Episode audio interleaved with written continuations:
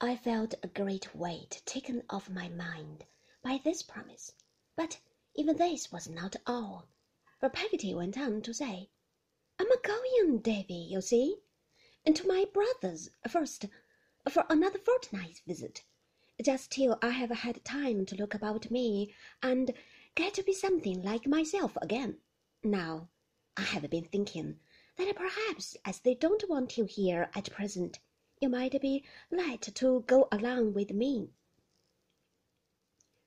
If anything, short of being in a different relation to everyone about me, Peggotty excepted, could have given me a sense of pleasure at that time, it would have been this project of all others.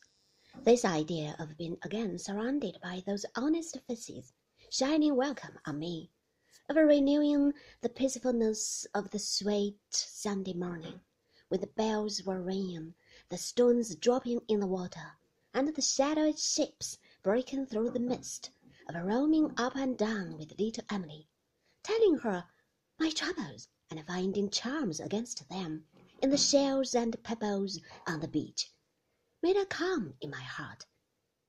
It was ruffled next moment, to be sure, by a doubt of Miss Murdstone's giving her consent, but even that was set at rest soon, for she came out to take in an evening grope in the store closet while we were yet in conversation, and Peggotty, with a boldness that amazed me, broached the topic on the spot. The boy will be idle there, said Miss Murdstone, looking into a pickle jar and idleness is the root of all evil. But, to be sure, he would be idle here, or anywhere, in my opinion. Peggotty had an angry answer ready, I could see, but she swallowed it for my sake and remained silent. Humph! said Miss Murdstone, still keeping her eye on the pickles. It is of more importance than anything else it is of paramount importance that my brother should not be disturbed or made uncomfortable. I suppose I had better say yes. I thanked her without making any demonstration of joy, lest it should induce her to withdraw her assent. Nor could I help thinking this a prudent course, when she looked at me out of the pickle jar with as great an excess of sourness as if her black eyes had absorbed its contents. However, the permission was given and was never retracted, for when the month was out, Peggotty and I were ready to depart. Mr. Barkis came into the house for Peggotty's boxes. I had never known him to pass the garden gate before, but on this occasion he came into the house, and he gave me a look as he shouldered the largest box and went out, which I thought had a meaning in it, if meaning could ever be said to find its way into Mr. Barkis's visage. Peggotty was naturally in low spirits at leaving what had been her home so many years, and where the two strong attachments of her life, for my mother and myself, had been formed.